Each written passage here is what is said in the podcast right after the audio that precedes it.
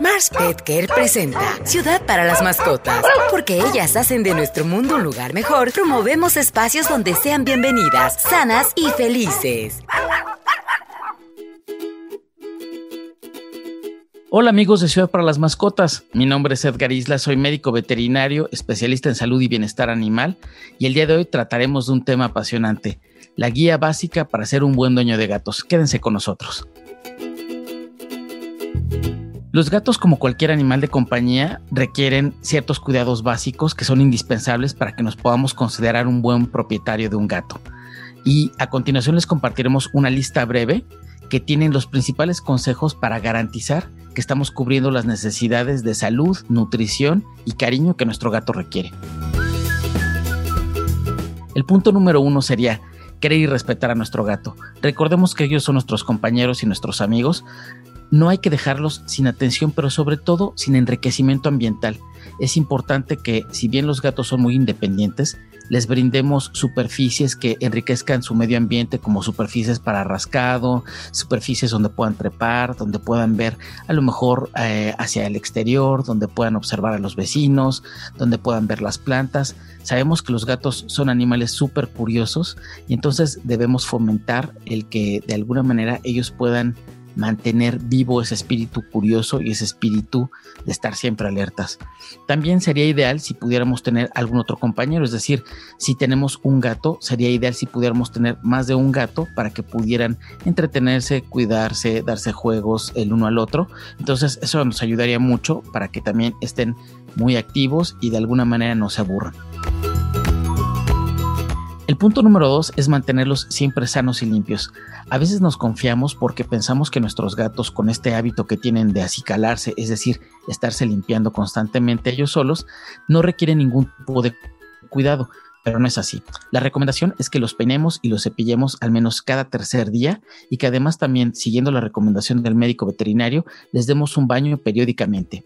Y eso también es muy importante recordar llevarlos a su consulta veterinaria al menos dos veces por año. Y cuando son cachorros, obviamente más ocasiones hasta que completemos el calendario de vacunación y desparasitación. El punto número 3 de nuestra guía es, es muy importante que lo eduquemos para que sepa comportarse y convivir en armonía con nuestra familia. Es decir, a veces pensamos que los juegos que tienen de gatitos, hay personas que les encanta, por ejemplo, acostar a un gato y ponerle las manos encima y jugar un poco como si fueran peleas o si fueran luchas. Y a veces esos gatos se acostumbran a jugar así. Y cuando son adultos escuchamos quejas de algunos propietarios que dicen, oye, es que ahora juega muy fuerte o juega muy rudo o me muerde.